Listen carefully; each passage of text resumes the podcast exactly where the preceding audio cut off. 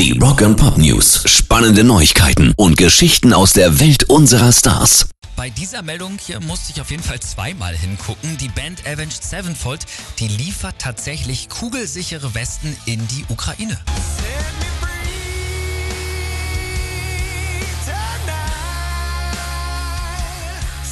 Die Jungs haben extra T-Shirt-Verkäufe gestartet und von der Kohle unter anderem halt kugelsichere Westen mit Avenged Sevenfold Aufschrift und auch weitere taktische Ausrüstung in die Ukraine geschickt. Das ist vorbildlich. Rock and Pop News. Das Tischtuch bei den deutschen Hardrockern von Accept ist endgültig zerschnitten.